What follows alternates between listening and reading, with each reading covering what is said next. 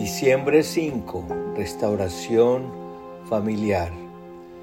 La oración de muchos es por su familia, que los salve, que se vuelvan a amar, que sean sanados, que restaure sus vidas, que cambie sus corazones. Pero quiero que leas detenidamente lo que dice el siguiente versículo en Malaquías 4, 5 y 6. Estoy por enviarles al profeta Elías antes que llegue el día del Señor, día grande y terrible. Él hará que los padres se reconcilien con sus hijos y los hijos con sus padres. Esta es una herencia escrita para todos nosotros.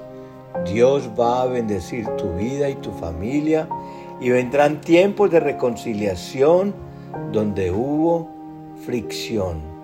Vendrán tiempos de restitución donde hubo dolor. ¿Cómo se restaura la familia? Teniendo la unción de Elías.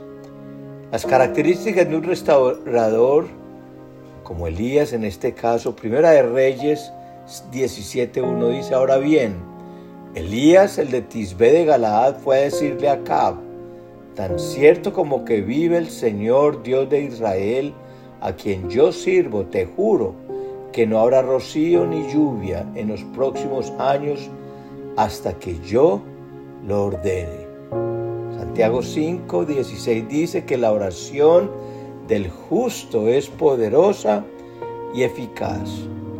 Elías hizo oraciones fervientes. Quiero que sepas que nuestra oración puede mucho. No te puedes cansar de orar, pues la oración ferviente nos da la victoria. ¿Y qué es una oración ferviente? Es una oración que se hace con ardor, que se hace desde lo más profundo de nuestro corazón y que no se rinde hasta alcanzar la respuesta. Si queremos cambiar nuestras circunstancias, nuestros hijos, nuestros cónyuges, nuestros padres, tenemos que empezar a orar con fervor.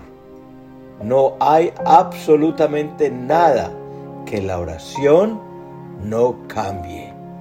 Primera de Reyes 17, 2 al 5 dice, entonces la palabra del Señor vino a Elías y le dio este mensaje.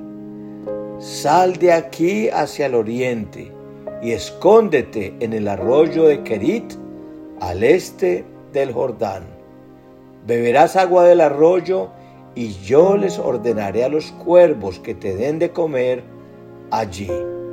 Así que Elías se fue al arroyo de Kerit, al este del Jordán, y allí permaneció conforme a la palabra del Señor. Elías vivía en fe. La Biblia declara que sin fe es imposible agradar a Dios. Todo lo que procede de Dios se recibe por fe. No solo necesitamos fe para iniciar, sino también para permanecer. Tienes una promesa de Dios, entonces permanece en ella con fe. Elías tuvo fe para oír a Dios y para obedecer su palabra. Hazlo tú también. No te canses de creer en Dios. Primera de Reyes 17:6 dice, por la mañana y por la tarde los cuervos le llevaban pan y carne y bebía agua del arroyo. Elías tenía dependencia absoluta de Dios.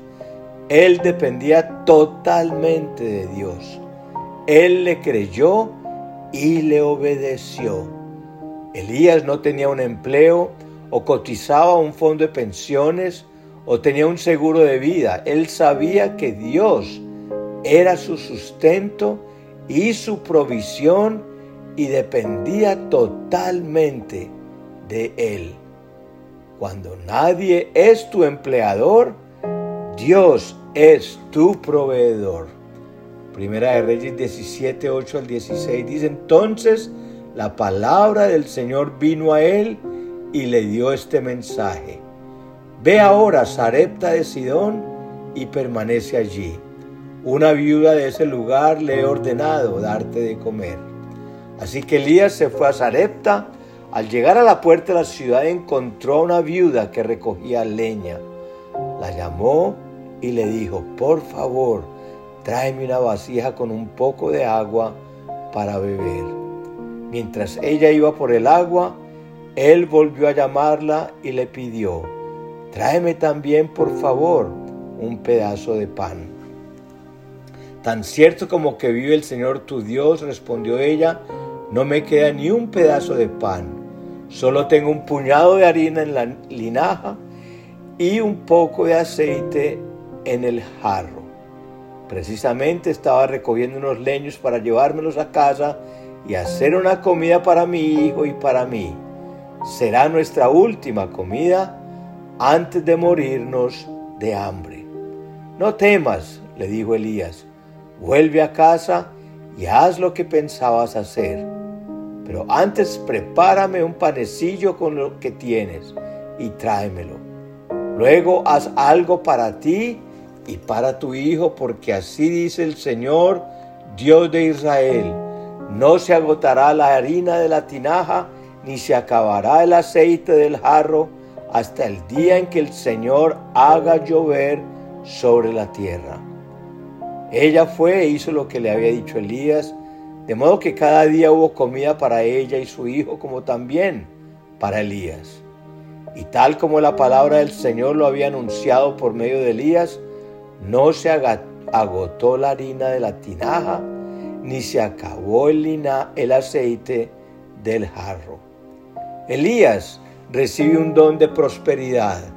Cuando tienes esta unción, a través de ella, Dios te prospera y usa distintos medios para proveer. Dios le dijo a Elías que una viuda lo iba a alimentar. Elías, el hombre de Dios, obedeció y fue a donde la viuda y le preguntó, ¿qué tienes? Hazme a mí primero y nunca te faltará. Cada vez que obedecemos a Dios en lo que nos manda, Él nos prospera. Elías resucitó a un niño. En Primera de Reyes 17, 22 al 23 dice, el Señor oyó el clamor de Elías y el muchacho volvió a la vida. Elías tomó al muchacho y lo llevó de su cuarto a la planta baja, se lo entregó a su madre y le dijo, tu hijo vive, aquí lo tienes.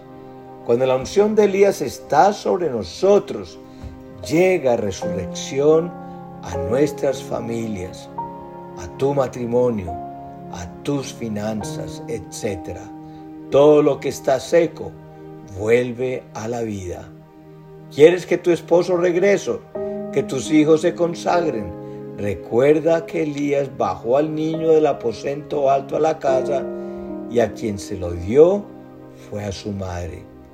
Tú también recibirás a toda tu familia en casa. Los que están muertos espiritualmente vendrán a la vida. Los que se habían alejado de la casa regresarán así como el Hijo pródigo, y aquellos que se están apagando volverán a avivarse. Pidamos a Dios en este momento, ora conmigo. Ayúdame a ser un pacificador en mi hogar, que yo tenga la capacidad de creer que puedes restaurar a mi familia, que puedes volver a juntar los pedazos, que puedes hacerme olvidar el pasado y darme un futuro de bendición.